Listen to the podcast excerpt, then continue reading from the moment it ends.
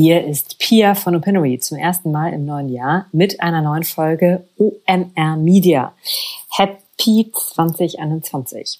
Es geht los mit jemandem hier, der sich letztes Jahr richtig etwas getraut hat und der in diesem Sinne genau den richtigen Optimismus und Just Do It Geist in dieses neue Jahr bringt.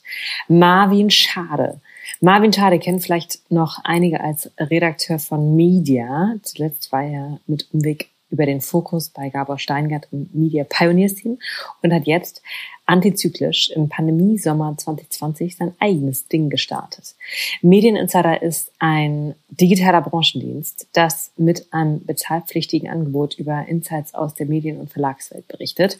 Marvin hat Medieninsider zusammen mit Matthias Barnard gestartet, der früher bei Springer, bei Bild und Update war.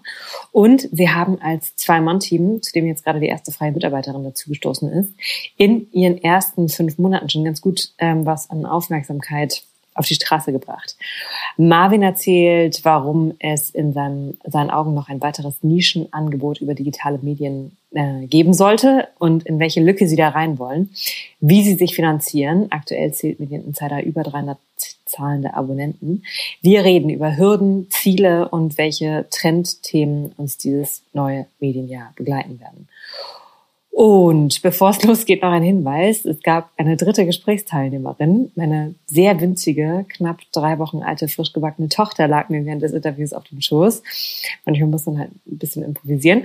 Und er hat sich ab und zu leise und höflich ins Gespräch eingeschaltet. Also, viel Spaß mit Marvin, mit Medieninsider und mit Baby Mathilda.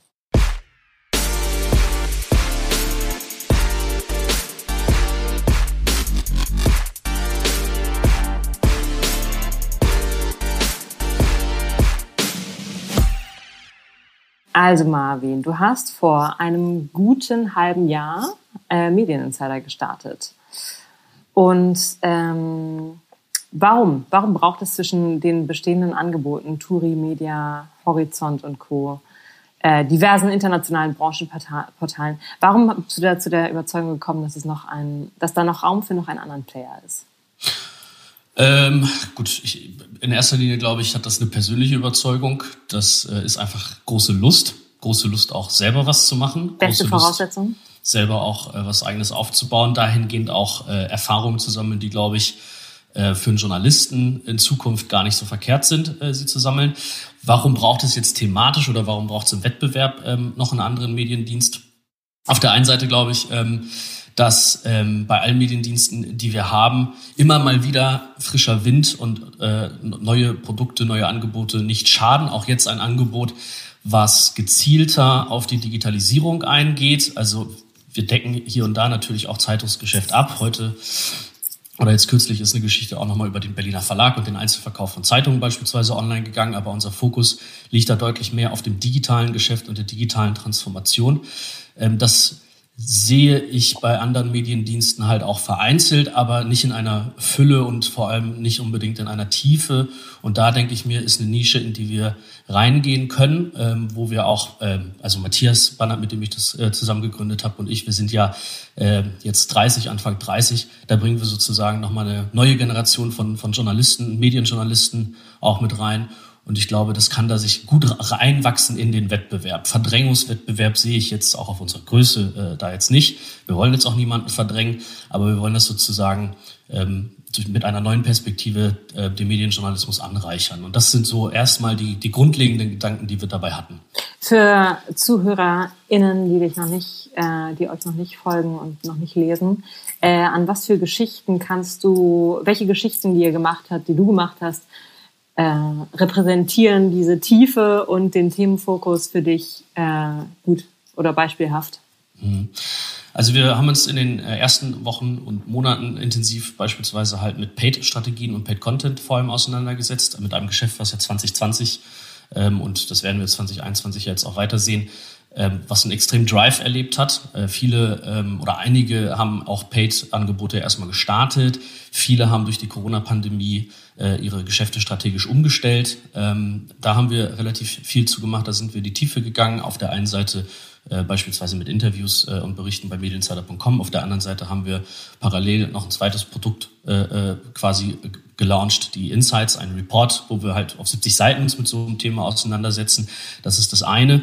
Und das andere, ähm, was repräsentativ, glaube ich, für Medieninsider auch steht, sind aber auch interne, äh, also interner, also Recherchen über interner aus Medienhäusern. Wir setzen uns da äh, nicht nur strategisch mit äh, den, den Marketing-strategischen Fragen oder unternehmensstrategischen Fragen auseinander, sondern auch vor allem mit der Unternehmenskultur und kulturellem Wandel innerhalb von Redaktionen. Denn das ist beispielsweise auch ein Gebiet, ähm, was einige noch nicht so ganz auf, auf dem Schirm haben oder beziehungsweise auf der Prioritätenliste nicht ganz oben steht.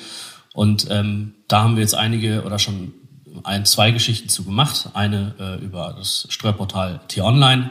Ähm, äh, da sind wir der Frage nachgegangen, warum ähm, im Dezember, November, Oktober ähm, einige Frauen in Führungspositionen äh, gegangen sind. Äh, beispielsweise. Dann haben wir auch eine Geschichte gemacht über die Rheinische Post, äh, die auch sehr rechercheintensiv war, die äh, wo es ähm, gewisse Differenzen noch zwischen der Redaktion und dem jetzt seit einem Jahr amtierenden Chefredakteur gibt. Und das sind teilweise sehr kulturelle Fragen, die so ein bisschen mit Redaktionsmanagement zu tun haben.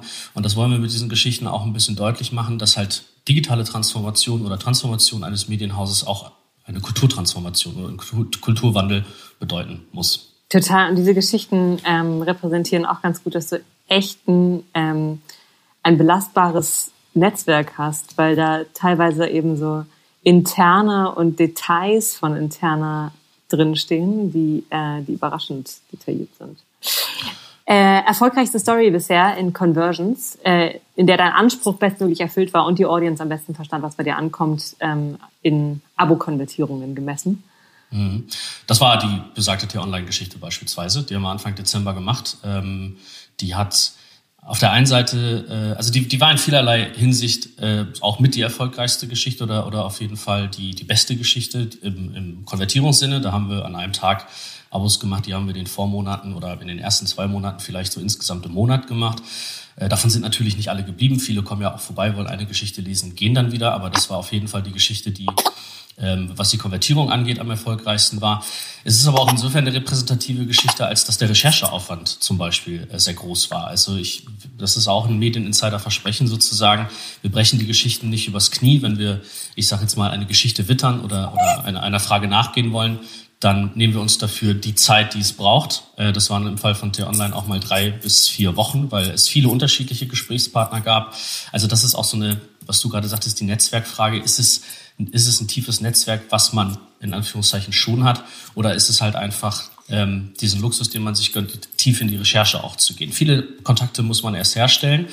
Ähm, und die Zeit dafür nehmen wir uns halt auch. Also ähm, es ist ein Mix aus Netzwerk und, und einfach Rechercheaufwand, den man betreiben will. Hast du da das Gefühl, wenn du Anfragen stellst, dass es ein Vorteil ist oder ein Nachteil von einer noch nicht bekannten ähm, Marke zu, zu, zu schreiben. Also anders als bei Media, wo du vorher warst oder bei Gabor Steingart. Ähm, ja, sowohl als auch. Ähm, auf der einen Seite ähm, hast du ja gerade gesagt, ich habe schon mal im Videojournalismus ja vorher gearbeitet bei Media, dadurch kennen mich natürlich auch schon einige und ich kenne wiederum einige. Also ähm, insofern ist mein Name jetzt nicht komplett neu. Die Marke Medieninsider ist natürlich neu, für die man schreibt. Da ist auch noch logischerweise immer wieder relativ viel Erklärbedarf ähm, vorhanden, ähm, weil ich die Marke natürlich auch erstmal vorstellen muss. Ähm, die Neugier oder ja, die Neugier auf was Neues, die ist schon da und ich glaube, dass sie auch ein Stück weit helfen kann. Ähm, weil die Marke natürlich ähm, man hat da noch nicht so ein genaues Bild von, man ist neugierig. Ähm, ich merke halt bei Personen natürlich, die mich äh, schon ein bisschen kennen oder mal von, von mir gelesen oder gehört haben, die können dann meine Person natürlich einordnen und dementsprechend auch entscheiden, ob sie mit mir reden wollen oder nicht. Aber ähm, die, diese Unbefangenheit, die diese Marke im Moment noch hat, man verbindet da noch kein richtiges ähm, Bild mit. Ne? Also mhm. ein, einige Mediendienste werden ja als, als äh, oberflächlich äh, wahrgenommen oder als unfair. Ähm, Medienjournalismus wird ja generell äh, gerne mal vorgeworfen, dass er immer mit einem gewissen Schaum vorm Mund geschrieben wird oder, oder gemacht wird. In Deutschland. Ähm, in Deutschland, genau. Das haben wir, das haben wir jetzt alles nicht bei Medieninsider. Insofern ist das durchaus auch hilfreich, glaube ich schon. Mhm. An welchen internationalen Vorbildern orientierst du dich? Oder äh, auch nationalen? Also wer, wen find, wer, welche Branchenportale findest du decken äh, am besten äh, die Nische ab? 嗯。Also international ist es, glaube ich, grundsätzlich erstmal DigiDay äh, mhm. auf der einen Seite, ähm, die ja einen klaren Business-Fokus aber auch setzen. Ne? Also da liest, liest man jetzt selten, seltener mal Geschichten darüber, wie es in Redaktionen oder Medienhäusern hinter den Kulissen gerade läuft. Aber da wird sich natürlich sehr viel mit dem zukünftigen Geschäftsmodell von Medien und Journalismus auseinandergesetzt. Medien und die machen relativ auch, viel äh, über Agenturkultur auch. Ne? Auch, genau, richtig. Das ist sowas, was wir jetzt natürlich nicht abdecken. Das ist ja in Deutschland auch immer noch ein bisschen getrennter, ähm, was die Branchenmedien sozusagen angeht. Es gibt ja einige Werben und Verkaufen Horizont, die diese Welten äh, ein bisschen mixen. Media macht das ja jetzt auch seit einiger Zeit. Ähm, aber doch nicht in dieser Fülle, wie es halt Digiday beispielsweise tut. Ne? Ja. Aber ähm, äh, international gucke ich mir logischerweise halt auch ähm, ähm, das Nyman Lab ähm, und sowas an, wo, wo es dann auch wieder um Kulturfragen beispielsweise geht und um redaktionelle Entwicklung geht. Das machen die alle schon ganz gut. Da liest man immer mal rein. Davon können wir ja auch profitieren. Also ähm, ich habe jetzt letztens eine Geschichte gelesen bei DigiDay, da ging es halt um, um Bundles von Abonnements, das Medien anfangen, und Business Insider war genannt oder ich glaube auch das Wall Street Journal, äh, dass sie halt anfangen, ähm, Abo-Bundles ähm, über die eigene Branche hinweg zu machen, beispielsweise mit American Express, dass American Express-Kunden gewisse Monate ein Freiabo bekommen oder sowas. Und da überlege ich halt ganz viel, wie können wir solche Geschichten auf den deutschen Markt zum Beispiel runterbrechen. Ne? Mhm. Wir nehmen uns den Trend, der da international beispielsweise ähm, äh, gerade vonstatten geht und wir schauen halt, naja, ist das auf Deutschland übertragbar? Hat das schon ein deutsches Medienunternehmen auf dem Zettel? Wenn nicht, warum nicht? Ähm, das sind so Sachen, da kann man sich an den internationalen ganz gut orientieren. In Deutschland, ähm, ja, also mhm. das, das ist jetzt die, das ist ja in Deutschland ist ja alles Pflichtlektüre. Es ist ja logisch, dass ich, dass ich mir anschaue, was alle anderen machen und äh, in welche Richtung sie gehen inhaltlich und welche Themen sie bedienen. Da ist Horizont logischerweise äh, immer noch klarer Marktführer, was die Reichweite, aber auch die, die Fülle an Geschichten sozusagen angeht. Ulrike Simon war ja auch bei dir im Podcast, müssen wir ja nicht sagen, ist ja sozusagen die bestvernetzte Journalistin, Medienjournalistin, die es gibt. Ähm, Zeitungsgeschäft im Sinne von, von Transformation der, der etablierten Medien auf jeden Fall. Da sehe ich jetzt bei Medieninsider wieder einen stärkeren Fokus auch auf neue äh, äh journalistische oder Medienprodukte und Unternehmen, die auch sicher auch außerhalb der äh, Verlage etablieren. Das sind dann wiederum halt auch ein paar, ähm, paar Themen, mit denen man sich abgrenzt. Ne? Also wie gesagt, das ist ja am Ende auch eher kompletär als kompetitiv zu verstehen. Ähm, das ist schön, dass du das so siehst. Mitbewerber statt Wettbewerber habe ich einmal von jemandem gehört. Ähm, aber darauf bezogen auch erlebst du ja die Herausforderung, mit Content als Kernprodukt ein profitables Business aufzubauen, gerade so aus erster Hand. Und hat das deine Perspektive und Haltung gegenüber Publishern, über die du schreibst, verändert? verändert? Also stufst du die Herausforderungen, vor denen diese etablierteren Häuser stehen, jetzt anders ein, seit du selber ein kleines Medienhaus aufbaust? Ja, ein Stück weit, glaube ich, stimmt das. Also gerade wenn es um die ganzen Themen digitale Transformation, Aufbau neuer Bezahlmodelle und Prozesse geht, um die Implementierung oder das engere Zusammenarbeiten sozusagen zwischen, zwischen Redaktion, Verlag und IT. Ähm, das, das sind Dinge, da blicke ich natürlich jetzt schon ein Stück weit anders äh, drauf, weil ich ja weiß, was für ein Aufwand unter Umständen auch dahinter steckt. Ähm, ähm, aber anders drauf blicken heißt nicht ähm, nachsichtiger oder, oder großzügiger werden, denn es ist ja immer noch ein, ein immenser Unterschied, ob du ein Medienkonzern bist, ein etabliertes Haus bist oder ein Startup bist. Also wenn ich jetzt feststelle, ähm, im Hintergrund äh, funktionieren mal manche Systeme nicht oder schmieren ab oder manche Schnittstellen funktionieren noch nicht so gut, ähm, dann habe ich natürlich Verständnis dafür, dass nicht alles auf Anhieb funktioniert. Auf der anderen Seite ähm, ähm, muss natürlich der Anspruch für, für die etablierten Häuser sein, die immer noch wirtschaftlich ja verhältnismäßig auch gut dastehen, dass dort diese Prozesse trotzdem sich wandeln und vor allem auch schneller wandeln. Es ist ein Unterschied, ob du als kleines Startup mit zwei Leuten ein paar ähm, äh, Ecken und Kanten hast, wo es nicht so gut funktioniert oder ein großes Unternehmen, was das durchaus auch schneller lösen könnte und sollte. Also ähm, ein anderer Blick ja, nachsichtiger nicht unbedingt, weil da muss man auch den Anspruch wahren. Äh, das ist ja mit unser, unser Job als Medienjournalisten ähm, und ähm, ja, insofern verhält sich, also so mhm. hat sich das jetzt bei mir ein Stück weit entwickelt. Aber mhm. um da mal vielleicht ein Beispiel zu nennen, Wir haben jetzt, ähm, haben wir noch nicht veröffentlicht, aber aufgefallen war es uns, wir hatten jetzt einen Fall eines, eines Verlages äh, aus, aus Norddeutschland, ähm, da hat äh, jemand aus unserem bekannten Umfeld ein, ein Abonnement äh, äh, abgeschlossen, ein Printabonnement, ganz klassisch über, über das Einkaufszentrum angesprochen worden von, von, von Verlagsmitarbeitern. Also im Ein in einem äh, analogen Einkaufszentrum. Ein analoges ja. Einkaufszentrum, okay. genau, in der, in der realen Welt da draußen. Richtig, ja. äh, äh, Abo abgeschlossen und äh, dann kam die Frage auf, ist bei dem Abo beispielsweise auch eigentlich ein E-Paper drin? Ähm, gerade im ländlichen Raum, gerade bei Regionalverlagen äh, wird ja jetzt auch von dem Hintergrund der Presseförderung ganz viel gestritten, wie da die Transformation gelingen kann. Ja. Ähm, und naja, dann haben wir uns dafür interessiert, wie funktioniert das jetzt mit dem äh, mit dem E-Paper-Abo. Die Person, äh, über die wir reden, ist jetzt auch noch nicht so alt, als als dass es eine aussterbende Leserin oder ein aussterbender Leser ist. Mhm. Ähm, ähm, und das hat einfach schlicht und ergreifend nicht funktioniert. Äh, das E-Paper-Abo war mit drin, ähm, aber es gab gar keinen Zugang dafür.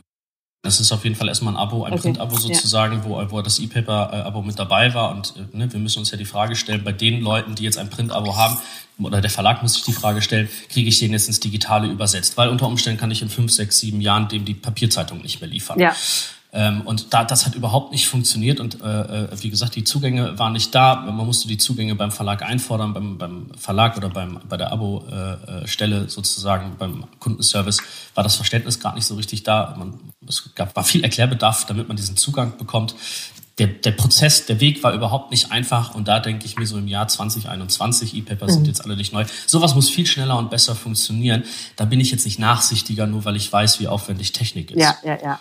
Also da hat man ja auch manchmal wirklich das Gefühl, dass das also so ein Abo-Kündigungsprozess wirklich dappig versteckt ist, wo man denkt, so, so billig müsst ihr nicht. Ja, Kündigungsprozess kommt, ist auch nochmal ein anderes Thema. Das, ne, das, ähm, das hatten wir ja auch mal kurz was zu gab, wie umständlich das teilweise ist, dass man selbst bei einem Digital-Abo äh, einem Nutzer nichts anderes angeboten wird als eine Telefonnummer, äh, die man dann anrufen muss, um zu kündigen. Hat natürlich den Hintergrund, dass äh, so ein Mensch an, auf der anderen Leitung, äh, auf der anderen Seite der Leitung immer noch mal Überzeugungsarbeit leistet, doch äh, dabei zu bleiben beim Abo. Aber Nutzerunfreundlichkeit hoch 1000 sozusagen. Ja. Ne? ja. Klar. Und ähm, was waren für auf eure eigenen Herausforderungen. Was war jetzt in den ersten, Moment, ihr seid acht Monate unterwegs, sieben Monate? Wir sind jetzt im fünften. Fünften erst, okay. Genau, wir sind äh, Ende August gestartet. Also, ähm, als fünf Monate altes Baby, was waren da jetzt auf diesem Pfad die größten Herausforderungen für euch, würdest du sagen? Mm, da trenne ich jetzt mal auch zwischen persönlich und Unternehmen sozusagen, weil mhm. die Herausforderungen waren ja für mich auf der einen Seite als neuer Selbstständiger neu und dann als Gründer mit einem Unternehmen sozusagen. Ähm, persönlich größte Herausforderung natürlich äh, selbst, also Organisation, äh, Selbstdisziplin, sich mhm. selbst zu organisieren, ähm, äh, zu schauen, dass man bei allem Aufwand, den man reinsteckt, und das sind natürlich Arbeitsstunden, die man äh, üblicherweise in einer Festanstellung vielleicht so nicht gerissen hat, äh, dass, dass, dass man da sich gut organisiert, damit man nicht schnell äh, ähm, droht, aus dem Ruder zu laufen, mhm. mental vor allem ja auch. Das ist für mich die persönliche Herausforderung erstmal gewesen ähm, weil ich war vorher ich jahrelang festangestellt und für mich nach dem Studium äh, mit dem Volontariat, nach dem Volontariat, meine größte Priorität war immer fest angestellt zu sein. ähm, das war ja für mich jetzt sozusagen auch ein absoluter ähm, Wandel, was das Mindset so angeht. Ja. Äh, das war für mich persönlich die größte Herausforderung. Und die größte Herausforderung für Medieninsider als Unternehmen ist, ist ganz klar, wir sind als komplett neues Produkt gestartet, ohne Reichweite. Äh, komplett bei Null. Alles, was wir hatten, war unser eigenes persönliches Netzwerk. Ähm, ähm, und die größte Herausforderung war, da relativ schnell eine Marke aufzubauen, ähm, die, sich, die, die sich da etablieren kann, da einen Fuß äh, in die Tür reinzubekommen. Wir, wir haben das Glück gehabt, dass wir super viel Schützenhilfe, sag ich jetzt mal, von außen bekommen haben. Unser Lounge wurde dankenswerterweise von den, von den Kollegen äh, von anderen Mediendiensten ähm, begleitet, was Berichterstattung anging. Damit hatten wir auch gar nicht gerechnet. Das hat uns, glaube ich, erstmal sehr gut geholfen, um die Sichtbarkeit herzustellen. Ähm, also das war die Herausforderung und dann logischerweise die Herausforderung, relativ zügig auch Leute dazu ähm, zu bekommen, für unser Angebot zu bezahlen. Denn das muss man halt auch dazu sagen. Matthias und ich haben das komplett ohne externe Mittel äh, gestartet. Das Medieninsider basiert sozusagen auf, auf unseren Ersparnissen, auf einem kleinen Gründungszuschuss. Ähm, aber äh, wir, haben jetzt keinen Kapitalgeber im, im Rücken äh, bislang. und haben jetzt auch keine Kredite oder sowas aufgenommen. Das heißt, wir mussten zusehen, dass das Geschäft sehr schnell anzieht und, und damit wir selber für uns nach Wochen oder Monaten evaluieren können, ob wir das weiter betreiben können oder nicht. Und im Moment, jetzt nach fünf Monaten, sieht das sehr, sehr gut aus, dass wir in den nächsten zwei bis drei Monaten auch die Tragfähigkeit erreichen. Uh. Ähm, also ähm, zumindest so gut verdienen, dass ähm, ich als Medieninsider, äh, äh, Founding Editor, wie wir das nennen, äh, mein Lebensunterhalt äh, durch Medieninsider verdienen kann. Stark. Also die Kosten zu decken zumindest. Ich bin natürlich noch weit davon entfernt, ein Gehalt äh, mir auszahlen zu können, wie ich es vorher als Festangestellter verdient habe. Klar. Ähm, ich möchte, möchte gleich auf, äh, auf also Wachstumsstrategie und Geschäftsmodell nochmal zu sprechen kommen, aber nochmal jetzt zu der unternehmerischen Entscheidung äh, und den damit verbundenen ersten Herausforderungen. Ähm, Wäre das für dich nicht auch eine Option gewesen, dass innerhalb einer bestehenden Marke, also zum Beispiel innerhalb von Media Pioneer Gabor Steingart zu machen? Ähm, also diese und, und nicht damit das unternehmerische Großrisiko zu tragen, was man, was man Ja, verstehe ich, verstehe, was weißt, weißt du, worauf deine Frage abzielt. Ähm, bestimmt hätte man irgendwo die Gelegenheit gefunden. Ich hätte ja auch wieder zu einem, äh, zu, zu, ich hätte mich auch wieder bei meinem ehemaligen Arbeitgeber Media bewerben können oder es mhm. auch bei anderen Mediendiensten äh, versuchen können. Aber da war die Lust zu groß, ähm, es selber ausprobieren zu okay. wollen. Also ich meine, bei, bei Gabor Steingart ähm, ähm, ähm, hat man ja viel Gründerspirit sozusagen jetzt erstmal ein bisschen aufgesaugt und man hat, ein, ich habe ja dann ein Jahr lang auch ein Unternehmen erlebt, was relativ rasant gewachsen ist. Ähm, und das hat auf der anderen Seite auch ein Stück weit Lust gemacht, das selber auszuprobieren. Also mhm. die, die, Erfahrung zum Beispiel ähm, war, war für mich auch wichtig. Ich hätte jetzt auch äh, vor zwei oder drei Jahren, wäre ich nicht auf die Idee gekommen, mich insofern selbstständig zu machen, weil Erfahrungen, Eindrücke, äh, einfach noch gefehlt haben sozusagen. Also die Reife, finde ich, für mich weder als Journalist noch als unternehmerisch denkender Mensch äh, einfach noch nicht da war. Mhm. Ähm, das hat erst mehr die Lust gesteigert, als es dann nochmal selbst probieren zu wollen. Ich hätte es mir natürlich auch vorstellen können, woanders äh, das äh, zu machen und äh, mich sozusagen unter das Dach einer anderen Marke zu begeben. Wäre ich überhaupt nicht abgeneigt gewesen. Aber die Lust, die war dann einfach super groß und die Idee, sowas irgendwann mal machen zu wollen, die ist tatsächlich schon seit einiger Zeit da, auch wenn ich jetzt sage, die Reife war noch nicht da. Ja. Aber die Idee, das irgendwann machen zu wollen, die ist jetzt auch nicht erst gestern entstanden.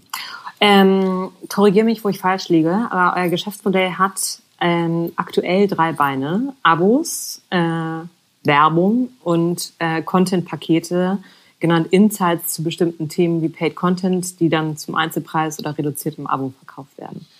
Ja. Ähm, so, ihr seid Nische und Wachstum in der Nische, die noch nicht die dazu noch nicht so dünn besiedelt ist, ist mit, ähm, mit, mit Angeboten, ist ja gar nicht ganz trivial. Ähm, wo willst du in diesen drei Bereichen jetzt in diesem neuen Jahr hinwachsen? Mhm. Also wie viele Abonnenten, wie viele Insights, wie viel Prozent soll Werbung tragen? Ähm, mhm. Was schwebt dir da vor? Ja, also die drei, die drei Säulen sind absolut richtig und der absolute, also der Fokus für uns liegt deutlich auf dem Abonnementgeschäft. Das ist halt das, was ich erstmal grundsätzlich, es ist ein loyales Geschäft, wenn du die Beziehung zum Nutzer aufbauen kannst. Davon verspreche ich mir am meisten. Ähm, wir haben das Werbegeschäft, was du gerade angesprochen hast, ist eine Säule, die wir halt nicht ausschließen, die wir auch aufbauen wollen. Ähm, äh, für uns ist aber klar, dass wir uns wünschen, dass der Umsatz durch die Nutzer der größte ist. Ähm, ich, ich kann es oder will es jetzt gar nicht so richtig prozentual beziffern, aber ich wünsche mir natürlich schon irgendwie, dass Minimum die Hälfte äh, durch unsere Abonnenten zustande kommt, egal ob heute oder in drei, fünf Jahren. Äh, mhm. Das soll immer der Fall sein sozusagen. Kannst du das beziffern, was das dann, äh, wo, wo das dann hinsteuern soll in diesem Jahr? Auf wie viele Abonnenten? Ja, es lässt sich schwer beziffern. Also wir stehen jetzt nach fünf Monaten sozusagen, äh, wir steuern jetzt auf die 300 zahlenden Abonnenten zu. Das ist für uns eine sehr gute eine sehr gute Nummer erstmal. Das ist für uns eine sehr positive Zahl. Wir haben deutlich Vollabos oder Trial-Abos? Da sind Trial-Abos gerade mit drin, mhm. ähm, aber bei 300, äh, äh, also der, der, Großteil sind schon Vollzahler. Mhm. Äh, das muss man dazu sagen, absolut. Äh, aber das ist für uns erstmal eine gute äh, Zahl. Äh, Trial-Abos sind ja auch schon zahlende Abonnenten, auch wenn es nur 99 Cent sozusagen sind. Das ist ja unsere niedrige Einstiegshürde sozusagen. Wir haben eine super geringe Churn-Rate. Ich nagel mich jetzt nicht fest, weil ich mir die Zahlen jetzt aktuell nicht gezogen habe, aber ähm, insgesamt seit Gründung haben wir weniger als ein Drittel aller angemeldeten Leute verloren. Mhm. Also die Loyalität ist da, deswegen ist uns das Geschäft auch so wichtig. Ähm, äh, wir stehen jetzt, wie gesagt, dann bei 300 zahlenden Abonnenten ja, natürlich hätte ich sie gerne äh, relativ zügig und vielleicht noch innerhalb des ersten Halbjahres verdoppelt, aber wir, wir sind noch nicht so lange am Start, dass wir, ähm, dass wir uns da jetzt ein, ein, äh, ein, eine, eine ordentliche Wachstumsprognose geben können und wollen. Mhm. Wir, wir sehen halt schon, dass wir uns bislang schon verrechnet haben. Wir haben, wir sind, als wir gestartet haben, davon ausgegangen, dass wir im Monat vielleicht irgendwie 20 Abonnenten oder sowas generieren mit einer Abbruchrate von äh, 40 Prozent oder so. Sehr schön, sich in die Richtung zu verrechnen. Äh, genau, ja, ja, das ist das, da bin ich auch sehr erleichtert, dass wir da so konservativ gerechnet haben. Aber ähm, ich weiß, das ist halt ein dynamisches Geschäft. Das ist super abhängig von den, von den Geschichten, die wir machen, ähm, ob die Leute dabei bleiben. Deswegen kann ich das so schwer prognostizieren und ich will auch nicht den Fehler machen, uns irgendein Ziel zu setzen und die ganze Zeit nur darauf äh, ausgerichtet zu sein, ob ich das jetzt per se erreiche oder nicht erreiche, weil ähm, alles, was wir erstmal machen wollen, ist sozusagen ähm, unsere, unsere Kosten zu decken, äh, die, die mich irgendwie zu den Lebensunterhalt zu finanzieren und alles, was dann da drauf kommt, das wird nach und nach aufgebaut und ist dann gut. Also ich stehe jetzt, wir, wir haben keinen Druck, irgendwelchen Investoren auch noch Geld auszahlen zu müssen oder sowas. Deswegen will ich mit diesem Druck auch gar nicht machen. Ist das ähm, aber für euch eine, äh, eine, eine Möglichkeit, auch nochmal externes Kapital aufzunehmen? Ja, ausschließen, ausschließen äh, würden wir das nicht. Das, ähm, was Matthias und ich für uns beschlossen haben, ist, dass wir, dass wir strategische, für strategische Investments offen sein wollen. Also wir müssen das Gefühl haben, ein äh, Investment bringt mehr als Geld, mhm. ähm, ähm, weil wir sind zu zweit und ähm, du brauchst in vielen Bereichen Expertise von außen und wir kennen uns ja auch nicht in allen Bereichen aus. Also insofern ist sozusagen der Partner dann wichtig. Dafür sind wir äh, schon aufgeschlossen. Da gibt es ja einige, die da auch in dem Bereich strategisch investieren. Und sprecht ihr die aktiv an oder ist das so ein ähm, meldet euch gerne Haltung? Nein, wir haben jetzt noch keinen aktiv angesprochen, okay. weil, ähm, wie gesagt, wir wollen für uns ja erstmal, oder für, das Ziel war für uns gesetzt, innerhalb des ersten halben Jahres rauszufinden, ob das überhaupt funktionieren kann, ja. Proof of Concept zu machen. Da sind wir jetzt sehr zuversichtlich. Man kann schon sagen, dass wir ihn gemacht haben, aber das halbe Jahr ist noch nicht abgelaufen. Ähm, da haben wir jetzt überhaupt keine Efforts gemacht, ähm, weil äh, wir, also wir sind da aktiv auf keinen zugegangen. Wir sind ja erstmal mit dem beschäftigt, was wir da gerade machen, mhm, sozusagen. Ja. Ne? Ist ja auch irgendwie der richtige Fokus. So.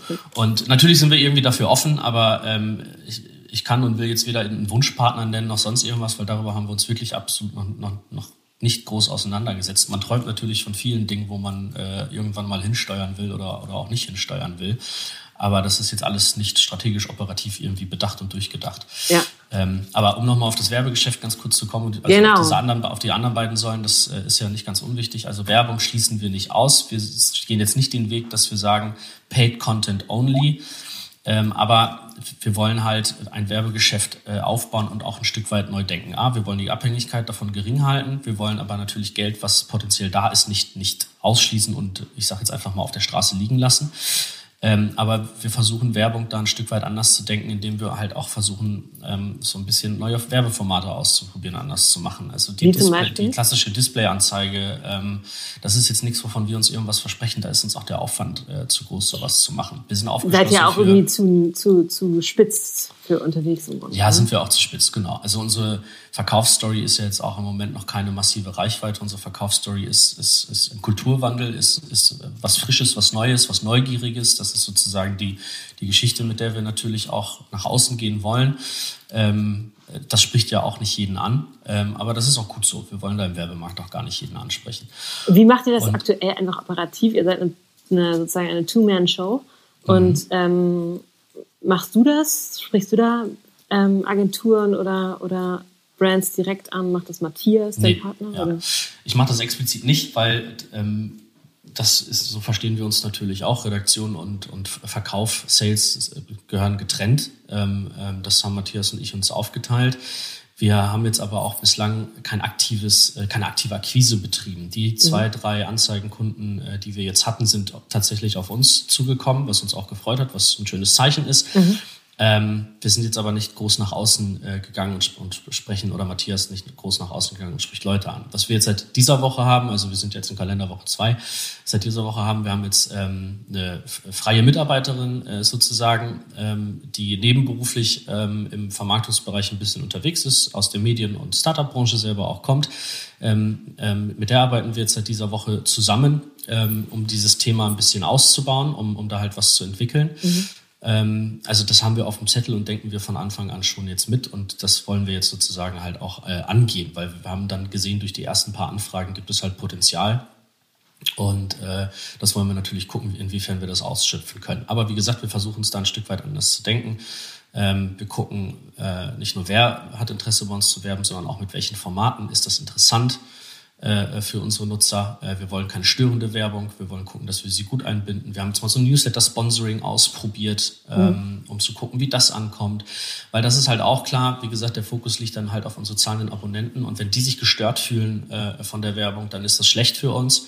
Und insofern müssen und wollen wir da einfach andere Formate ausprobieren. Und das schließt erstmal auch einen großen Kreis an Werbekunden aus, weil auch da sind halt Mechanismen und äh, Formate gelernt und ähm, das kenne ich auch noch aus Mediaerfahrung von damals, äh, äh, auch in dem Bereich Menschen für was Neues zu begeistern, äh, zu begeistern äh, äh, braucht Energie Absolut. und Ressourcen. Und äh, genau, aber so viel erstmal zum Werbegeschäft. Und das dritte, um Insights. das kurz genau abzuschließen, sind die, sind die Insights, sind die Reports.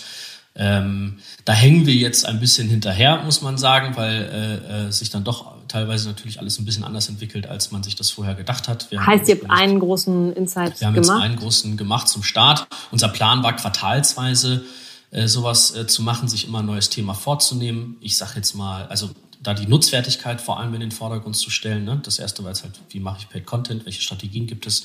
Anderes ist halt, äh, äh, wie, wie organisiert sich Newsroom, äh, wie, lauten, wie, wie sehen neue Newsroom-Konzepte aus, sowas ist denkbar, oder äh, wie baue ich ein Newsletter, wie mache ich Micropublishing? Also wir können ja auch aus eigener Erfahrung sozusagen schöpfen, wie funktioniert mhm. das eigentlich? Das sind Ideen, die wir haben. Da hätten wir uns jetzt schon einen zweiten Report gewünscht. Ähm, war aber A, zeitlich nicht möglich und B, mussten wir auch selber erstmal lernen, zum Beispiel, welche Vertriebswege gibt es eigentlich für unseren ersten Report. Ja? Also mhm. wir haben gesehen, in den ersten ein, zwei Monaten wurde der nicht unbedingt aufgenommen und angefasst. Mittlerweile wissen wir ein bisschen, das lag am Preis. Wir sind bewusst da hochpreisig gestartet, weil ich wir uns dachten, nach unten geht immer, nach oben ist schwer. 120 heißt das, ne? 120 war es ganz am Anfang, jetzt sind wir so auf, auf 100 äh, runtergegangen für mhm. Nicht-Abonnenten. Abonnenten bekommen ja einen rabattierten Preis. Ähm, also da haben wir erstmal viele Dinge für uns lernen müssen auch, ne? wie Pricing, ähm, ähm, Vertrieb. Wir, wir, sind keine etablierte Marke für so ein, Pro für so ein Produkt, was auch teurer ist, glaube ich, ähm, braucht es ja auch ein Markenversprechen, braucht es ein Image, äh, Image, was wir uns aufbauen mussten. Vertrieb, macht ihr das über LinkedIn oder was ist da bisher bewährt? Da haben wir viele Sachen ausprobiert. Wir mhm. haben es mit Anzeigen bei Dritten versucht, äh, wir haben es mit Social-Anzeigen versucht, ähm, wir haben es logischerweise über unseren eigenen Newsletter promoted und supported. Wir haben manchmal Inhalte ausgegliedert aus dem Report bei uns auf die Website gestellt, um einfach zu gucken, wie ist die Dynamik und äh, was funktioniert. Und das sind wir auch, da sind wir auch immer noch am Ausprobieren und, und, und testen und haben jetzt noch kein Resümee gezogen. Ich glaube, klar ist, dass wir dieses äh, Geschäft jetzt auf Basis eines Reports und auf Basis diese eine Erfahrung jetzt nicht, nicht weitermachen, sondern wir bauen das halt aus. Wir werden mit einem zweiten irgendwann probieren, aber da verschiebt sich so ein bisschen einfach unser Zeitrahmen. Ja. Was aber auch okay ist, weil das Abo-Geschäft halt, wie gesagt, besser läuft, als wir gedacht haben. Im Abo-Geschäft, was sind da die ähm, wichtigsten Distributionskanäle? Also wo äh, gewinnst du am effektivsten neue Abonnenten und Leser? Ja, das ist, das ist wirklich, das ist wirklich witzig. Das frage ich mich auch noch teilweise. Also wir sehen, wir sehen, dass den, der Newsletter, den wir parallel haben, einmal in der Woche schicken wir Newsletter raus, da fassen wir unsere Geschichten zusammen, da aggregieren wir auch ein bisschen was, ist, ist so eine Art, das, ähm, da findet man viele Inspirationsmöglichkeiten, aber da habe ich ja meine Erfahrung auch bei Gabor Steingart gemacht, äh, wie man einen, einen, einen klugen, strukturierten Newsletter aufbaut, der auch interessant ist, wo nicht einfach Content reingeballert ist. Ähm, den haben wir ja gemacht und da haben wir jetzt knapp über 700 Abonnenten schon. Da sind unsere zahlenden Abonnenten drin, aber halt auch einfach interessierte Leute drin, die äh, äh, sich grundsätzlich für unsere Themen interessieren, aber vielleicht noch nicht bereit sind zu bezahlen. Mhm. Das ist ein, das ist ein Conversion-Treiber tatsächlich. Wir sehen schon, wenn wir diesen Newsletter rausschicken, einmal die Woche, dann haben wir danach äh, deutliche Abschlüsse. Mhm. Ähm, und ansonsten verbreitet, ja, wie soll man sagen, verbreitet sich das über, über bisherige Netzwerke. Ähm, äh, Social Media. Wir bringen eine Geschichte raus, ähm, die, wird ein bisschen verteilt, Leute werden darauf aufmerksam, ähm, teilweise durch Zitierung auf anderen Kanälen, wenig, aber äh, das, das passiert auch. Und äh, äh, so konvertieren wir dann die Leute zu uns ins Produkt rein. Und wenn sie auf unserer Seite gelandet sind, machen sie nicht vielleicht ein Abo, tragen sich für Newsletter ein und ne, da wird der Funnel enger, wie man, wie man ja so schön sagt. Und ähm, dann versuchen wir die in den nächsten Wochen sozusagen abzuholen und mit den Geschichten zu überzeugen. Ich wäre überzeugt, Marvin, dass äh, für euch und für dich ähm, gesponserte LinkedIn-Kampagnen total effektiv sein könnten. Also erstmal, dass du selber als, äh, als Stimme sehr laut wirst auf LinkedIn mhm. und, ähm, und damit einen organischen Kanal schaffst und ähm, genau, und über, über gesponserte Kampagnen ziemlich. Also ich finde, noch funktioniert das auf LinkedIn ziemlich ähm, also kompetitiv. Absolut. Effizient. Genau. Wo es überhaupt nicht funktioniert, das haben wir, also das testen wir natürlich auch alles aus. Wir stecken schon hier und da Geld in, in unsere Artikel oder beziehungsweise in die Verbreitung der Artikel. Facebook, muss man sagen, ist für uns da einfach tot. Heute Reichweite auf ja. Facebook aufzubauen, ist gar nicht mehr einfach, schon gar nicht in der Nische, glaube ich. Äh, haben wir auch schon mittlerweile äh, größtenteils wieder aufgegeben. Bei LinkedIn sehen wir auch noch Potenzial, absolut. Das bauen wir nach und nach auf. Ich habe mich jetzt auch sozusagen mal mit meinem LinkedIn-Auftritt in den vergangenen Tagen äh, beschäftigt, äh, äh um da natürlich auch äh, ein bisschen Reichweite aufzubauen. Ähm, das passiert alles, ne? aber das passiert so nach und nach und ähm, haben wir alles sozusagen im Blick. Und das, das beschreibt auch, was man alles im Blick haben muss, woran man denken muss, wenn man in so eine Selbstständigkeit irgendwie startet. Jeder Journalist hat natürlich ein gewisses ähm, Geltungsbedürfnis und Mitteilungsbedürfnis und trägt das überall hinaus. Ähm, bei mir war das bislang immer so ein bisschen zurückhaltend, aber ähm, ja, das sind Kanäle, die man schon, glaube ich, bedienen muss, um logischerweise Aufmerksamkeit zu erregen und damit aufs Produkt aufmerksam zu machen. Passiert aber in meiner äh, Außenbeobachtung von euch und von dir aber auch so ganz organisch, ne? dass du mit diesem Start eine äh, gesteigerte Aufmerksamkeit entwickelst und Leute da auch von alleine sogar hinkommen. Ja, hopefully. Ja. They do. Ähm, was muss passieren, mal ganz äh, schlicht und äh, kurz gefragt, was muss passieren, damit du sagst, 2021 war erfolgreich gewesen? Mm, es muss uns Ende, Ende 2021 noch geben, dann war es erfolgreich. ähm, das, das auf jeden Fall. Ähm, was muss ich sagen, damit es endet? Ja, es muss uns am Ende geben. Wir müssen weiter gut unsere Geschichten haben, ein Wachstum äh, hinstellen. Natürlich soll Medieninsider keine One-Man- oder Two-Man-Show bleiben, äh, sondern wir wollen schon zusehen, dass wir, also unser Wunsch ist natürlich irgendwann auch eine kleine Redaktion aufzubauen und daraus was zu machen, unser Angebot zu erweitern. Ähm, Im Moment ist unsere, also wir halten es ja, äh, was unsere Veröffentlichung angeht, sind wir ja mit niedriger Frequenz sozusagen unterwegs, ein, zwei, dreimal die Woche, dafür natürlich tiefer. Ähm, das kannst du ja pro Autor sozusagen dann hochskalieren. Ähm, ich, wir wollen jetzt keine Content-Schleuder werden. Ähm, ich habe jetzt auch kein Interesse daran, diesen Pressemitteilungsjournalismus weiterzumachen. Ähm, da, da gehen wir schon strictly einen anderen Weg, einen magazinigeren Weg meinetwegen. Aber ähm, klar, das sind so das, das sind Punkte, wenn wir das ausbauen können, sage ich am Ende 2021, das war ein sehr gutes Jahr. Und mal richtig in die Zukunft gespult. Ähm, du hattest als ein Vorbildbeispiel Digiday genannt, die ja irgendwann auch äh, ihre auch in andere Verticals gegangen sind. Mhm. Ähm, ist das für dich auch ein Gedanke, so in fünf Jahren, wenn ihr euch da, wenn ihr eure Marke im Medienspace etabliert habt, dass du sagst jetzt, jetzt all in Beauty? Ja, das ist total denkbar, natürlich. Also ich meine, ähm, äh, warum nicht? Was man braucht, ist ein Kopf, ähm, der dann in einem anderen Themenbereich ähm, äh, sich als Marke etablieren kann, äh, der sich in dem Thema genug auskennt. Und äh, natürlich kann man da Medieninsider auf andere Bereiche übertragen. Das ist ja auch ein, ein Grundgedanke, mit dem wir uns auch schon auseinandergesetzt haben. Ne? Also wie gesagt, wir denken ja schon unternehmerisch, ähm, Matthias und ich, und äh, denken es. über Skalierung ja auch nach. Ähm, und über Diversifizierung denkt man nach. Das sind, das sind Sachen, die würde ich jetzt nicht grundsätzlich ausschließen. Es mhm. müssen Bereiche sein, äh, wie gesagt, ähm, äh, die wir mit einem, mit einem Kopf verbinden können oder andersrum, wir müssen einen Kopf haben, den wir mit Bereichen äh, verbinden können. Und dann äh, kann man das logischerweise machen. Wieso nicht?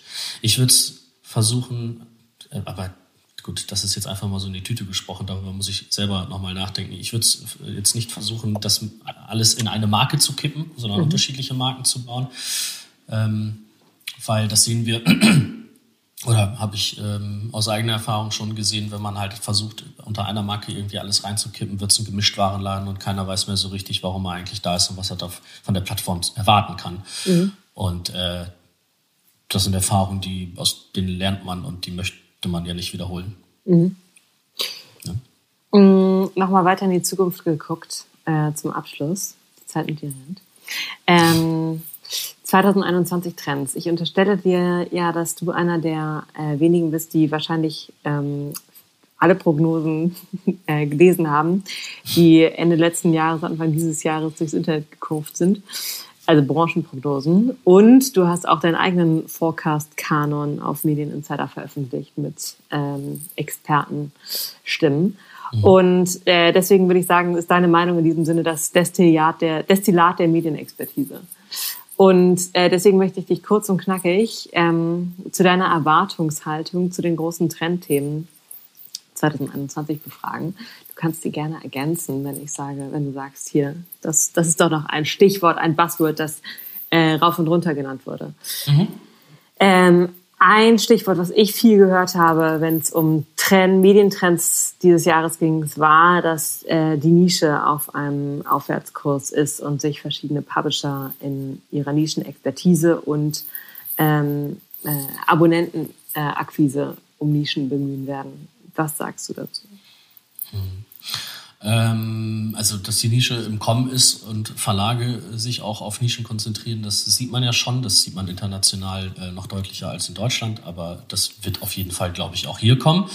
Ähm, das, das zum einen. Dann gibt es ja sozusagen die Nische im ähm, Bereich der Solo-Entrepreneure, äh, äh, der ähm, äh, ja, des Micropublishings sozusagen, ne? also das, was wir so ein bisschen machen, das, was in den USA jetzt viele Journalisten gemeinsam mit Substack machen. Mhm. Ähm, das ist ein internationaler Trend, das liest man jetzt auch in allen Prognosen, dass sich das ausweiten wird. Wie, wie, dann ist die Frage, wie wird sich das runtergebrochen im deutschen Markt entwickeln? Noch sehen wir das ja ähm, nicht so wirklich. Ähm, einige Beispiele hatte ich jetzt gesehen, wurden hier und da natürlich Magawa Steingart genannt, der ja dann sozusagen seine Marke genommen hat und da wieder was Eigenes äh, draus ausgebaut, äh, aufgebaut hat, dann aber wiederum ja auch mit einem finanzstarken Partner, mit Axel Springer. Ähm, dieses Solo-Entrepreneurship, dieses Micro-Publishing, mhm. über das wir da international reden, äh, betrifft ja eher Leute, einzelne Leute, die es aus eigener Kraft äh, irgendwie machen. Radikal wäre es ja, wenn, wenn, äh, radikal wäre es ja, wenn sozusagen große Häuser, die bisher das Vollsortiment bedienen und auch darüber ihre Abonnenten akquirieren, wenn die sich auf Nischen stürzen und da Ein-Personen-Marken innerhalb ihres äh, Vollprogramms etablieren und, und einzelne Vertriebswege versuchen. Also das wäre radikal, absolut. Ich sehe das noch nicht so ganz, weil, glaube ich, innerhalb der Redaktion und innerhalb der Medienhäuser noch so ein bisschen die, die da die Angst der Kannibalisierung zu groß ist. Mhm. Ähm, ne? Es geht immer noch sehr darum, überhaupt die etablierten Marken weiter zu stärken. Ähm, äh, darum geht es immer noch. Ähm, wer da, also wer da mutig ist und sich ein bisschen traut, äh, also der, der sollte es, glaube ich, mal erwägen, weil langfristig, ob das jetzt 2021 passiert, 22 oder 23, wird es, glaube ich, schon einige Journalisten geben, die versuchen werden, das selber zu machen. Ähm, vor allem und vielleicht aus der jüngeren Generation, weil die Aufstiegsmöglichkeiten nicht mehr so groß sind, weil die Verdienstmöglichkeiten, ähm, die sind immer noch gut, aber nicht mehr in der breiten Masse so gut. Ja. Äh, es gibt immer noch die, die viel verdienen, und es gibt mehr, die grundsätzlich weniger verdienen. Ähm, äh, es, die, die Arbeitsbelastung nimmt ja, nimmt ja auch zu bei gleichbleibendem oder halt sinkendem äh, Gehalt sozusagen ähm, die werden sich eher überlegen, ob es, nicht, ob es sich nicht lohnt, das für sich selber zu machen und zu gucken, ob man selber was aufbaut. Das wird, glaube ich, schon irgendwann kommen. Ist abhängig von Rahmenbedingungen. In den USA ist der Trend gerade so groß, weil Substack natürlich massiv mit dem Geldsack rumrennt und Leute auch aktiv abwirbt und, und subventioniert, Seed-Fundings macht. Äh, sehen wir jetzt in Deutschland ja im Moment noch nicht, aber heißt ja nicht, dass das so kommen wird. Da kann ich mir vorstellen, dass das auf jeden Fall ähm, äh, so passieren wird. Wie sich dann der Markt entwickelt ne? und äh, ob der Markt dafür insgesamt da ist, weil ich meine, der Abo-Kampf ist auch ein harter Kampf. Äh, wir alle kennen das aus unserer äh, aus unserem eigenen Verhalten. Ähm, wir haben jetzt nicht ein Dutzend Abos irgendwie, was wir da durchfinanzieren. Ähm, wie sich der Markt dann entwickeln wird, wird man sehen. In den USA sehen wir ja schon teilweise Bundling. Das wird es hier vielleicht auch geben. Ähm, du hast es jetzt zweimal genannt. Kannst du kurz für meine Mutter und alle anderen unwissenden ZuhörerInnen äh, Substack erklären? Ja, Substack ist, ist ein, ist ein Newsletter-Tool sozusagen, ist ein Startup, was ein Newsletter-Tool entwickelt hat. Da kann man sich anmelden ähm, und äh, bekommt die, die Infrastruktur sozusagen dort geliefert, dass man dort sein Newsletter schreiben kann, seinen Versand aufbauen kann. Substack hat den äh, großen Unterschied noch zu einigen anderen, dass dort eine Paywall integriert ist, also die, die äh, Erlösmöglichkeiten und die Infrastruktur, um direkte Erlöse zu erzielen, bringt Substack damit. Substack hat nicht nur Vorteile, gibt auch Nachteile. Ähm, aber das ist sozusagen das Unternehmen in den USA, die haben, äh, die sind gut durchfinanziert und nehmen jetzt halt auch Geld in die Hand, um aktiv Autoren abzuwerben, auf in ihre Plattform reinzuziehen, zu sagen, hier, du hast doch eine super große Reichweite, ähm, äh, komm doch zu uns, bau deinen eigenen Newsletter auf, die, um, ne, die kriegen einen Revenue Share der Umsätze äh, dafür und bieten den Leuten die Möglichkeit, eine eigene Marke aufzubauen. Das so mal kurz umrissen, was Substack ist. Und äh, die sind in den USA gerade weit verbreitet. Hier in Europa gibt es ein kleines, oder gibt es ein Pendant äh, Revue oder Review, äh, wie man es ausspricht, weiß ich gerade selber noch ich nicht so Revue, genau. Nennen sie sich ich meine auch Revue, würde zumindest mehr Sinn machen.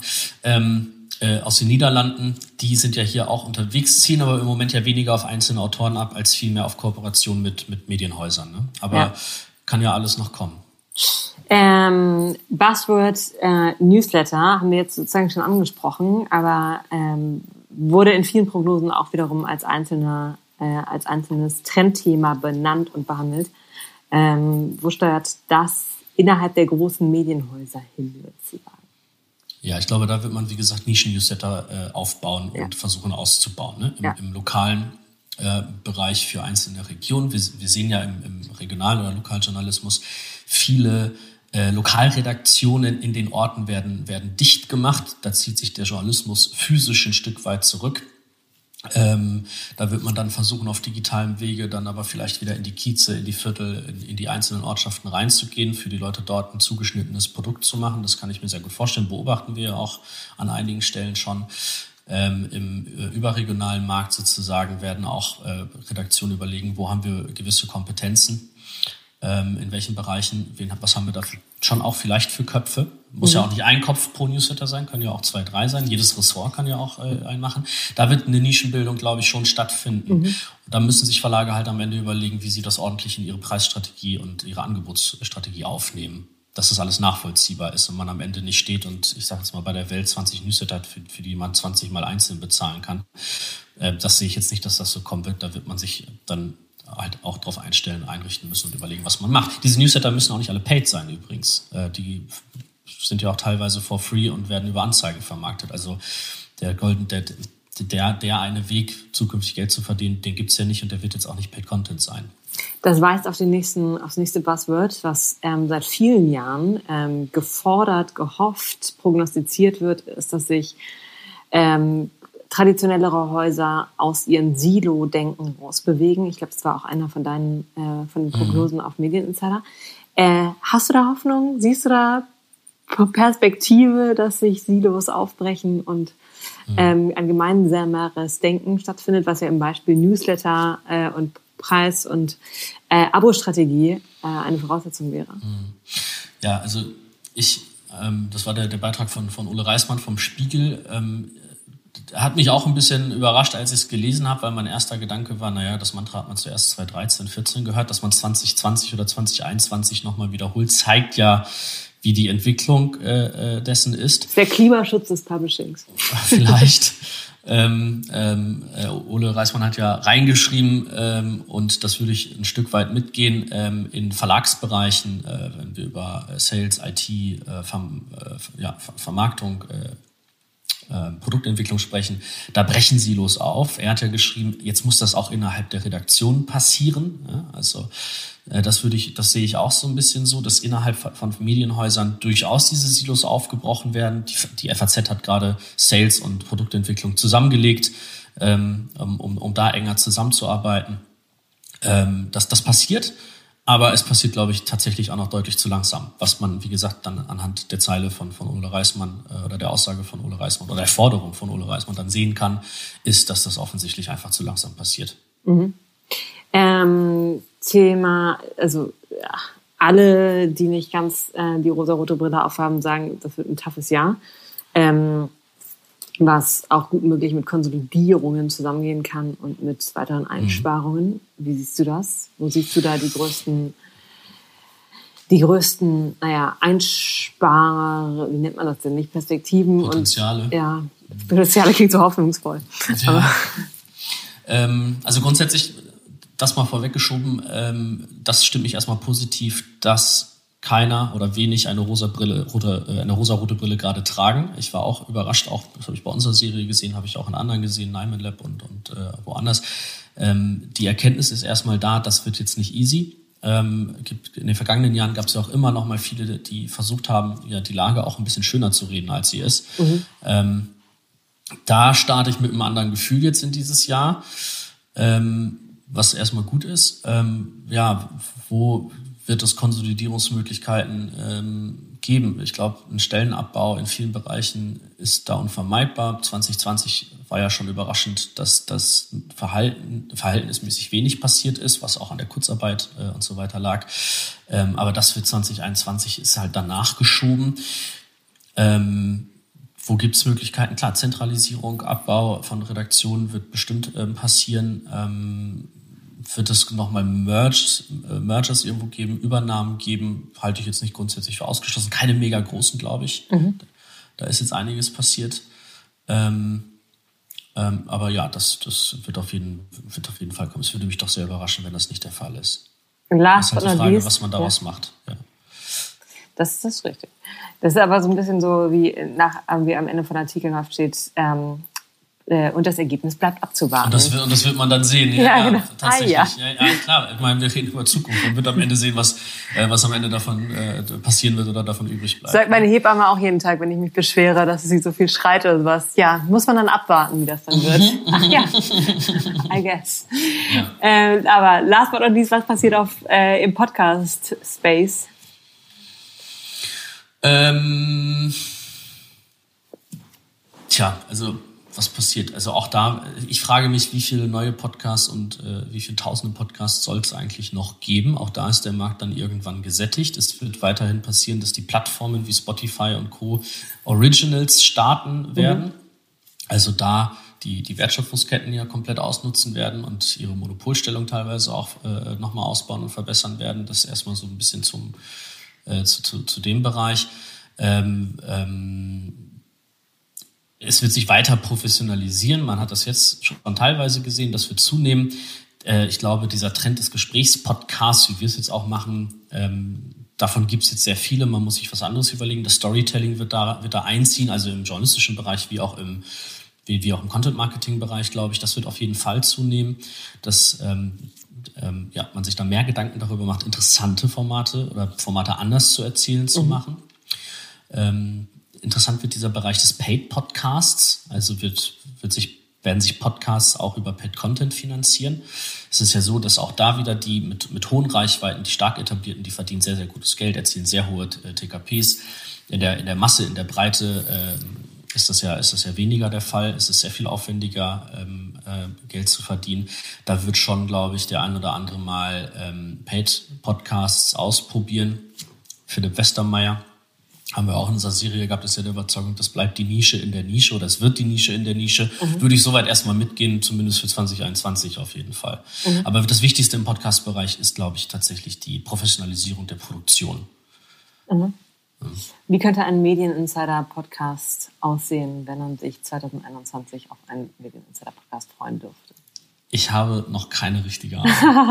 oh, schade. Das ist eine ganz traurige letzte Antwort. Und ja, das, das, das, das tut mir leid. Ich will ja nicht enttäuschen. Aber das weiß ich, das weiß ich wirklich nicht, weil, ähm, wie gesagt, der, der Gesprächspodcast, den sehe ich jetzt nicht. Es gibt den Podcast, den du machst. Es gibt den Podcast äh, der Kollegen von, von Media und Welt, der ein Gesprächspodcast ist. Es gibt Videoformate, die sehr viel Gespräche sind.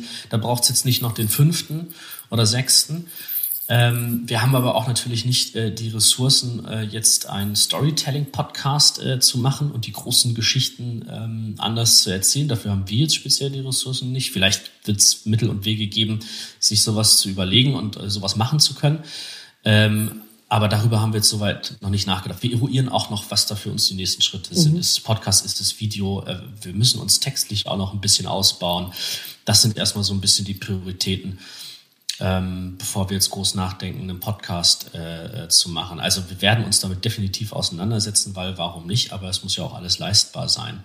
Und ich persönlich würde jetzt erstmal ad hoc machen, sagen, ich habe jetzt nicht große Lust auf den nächsten Gesprächspodcast. Dafür gibt es zu viele und ähm, es wiederholt sich dann noch irgendwann vielleicht mal. Da muss ein Stück weit ein anderes Konzept her. Vielleicht, vielleicht ein Gesprächspodcast, aber eher ein Streit-Podcast äh, äh, oder sowas. Ja, ein Thema, ich weiß es nicht, ähm, müssen in der Corona-Krise äh, äh, Artikel äh, mehr vor die Paywall oder hinter der Paywall. Da gab es vergangenes Jahr ja eine große Diskussion, mhm. was da vertretbar ist, was nicht. Da setzt man vielleicht mal zwei Leute gegenüber aus ähm, mit unterschiedlichen Positionen ähm, und moderierten Streitgespräch oder so. Das aber wiederum ist auch ja auch sehr aufwendig, sowas äh, dann zu organisieren und man muss auch immer dann Leute finden, die gerne auch nach außen streiten und nicht nur untereinander. Mhm.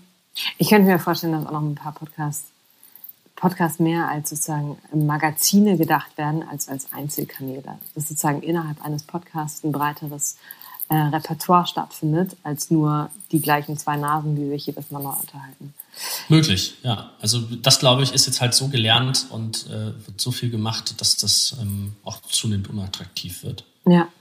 Marvin, das klingt nach einer total vernünftigen und vielversprechenden Wachstumsphilosophie, die euch da vorschwebt. Und, Hoffen ähm, wir es doch. Ja. Ich, ich, ich hoffe, ich habe auch nicht zu viel philosophiert äh, und wenn Matthias das später hört, wird er, wird er die Hände über den Kopf zusammenschlagen und sich denken, was, was hat er denn da gerade erzählt? Also schöne Grüße an Matthias an der Stelle. Schöne Grüße an ähm. Matthias, gehen raus. und ich, Aber, ich finde, äh, es ja. gibt keinen Anlass, die Hände über den Kopf zusammenzuschlagen. Das hoffe ich doch sehr. Wo können Leute dich erreichen, wenn sie dich erreichen wollen, am besten? Ähm, am allerbesten marvin.medieninsider.com, das ist ja meine E-Mail-Adresse, aber ich bin ja auch bei Twitter, bei LinkedIn dann mittlerweile ja auch äh, zu finden. Also das sind auf jeden Fall die Kanäle, wo ich gut ankomme. Wir haben für, für unsere Investigativrecherchen äh, anonyme Möglichkeiten, äh, uns zu erreichen. Beispielsweise, das ist, also wie gesagt, investigativ oder, oder exklusiv recherchieren ist für uns super, super wichtig. Mhm. Da haben wir einen Briefkasten geschaffen, da sind wir auf Threema unterwegs. Ähm, das ist überall auf unserer Website, bei Twitter und so weiter alles verlinkt. Also das sind so die Kontaktmöglichkeiten auf jeden Fall.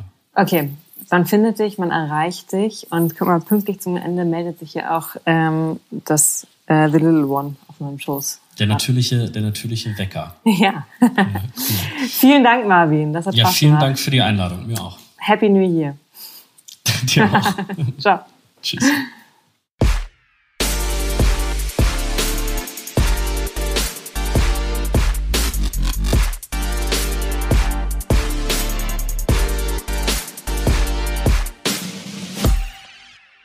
Das war's. Wer Medieninsider noch nicht kennt und verfolgt, der findet alle nötigen Links in den Show Notes.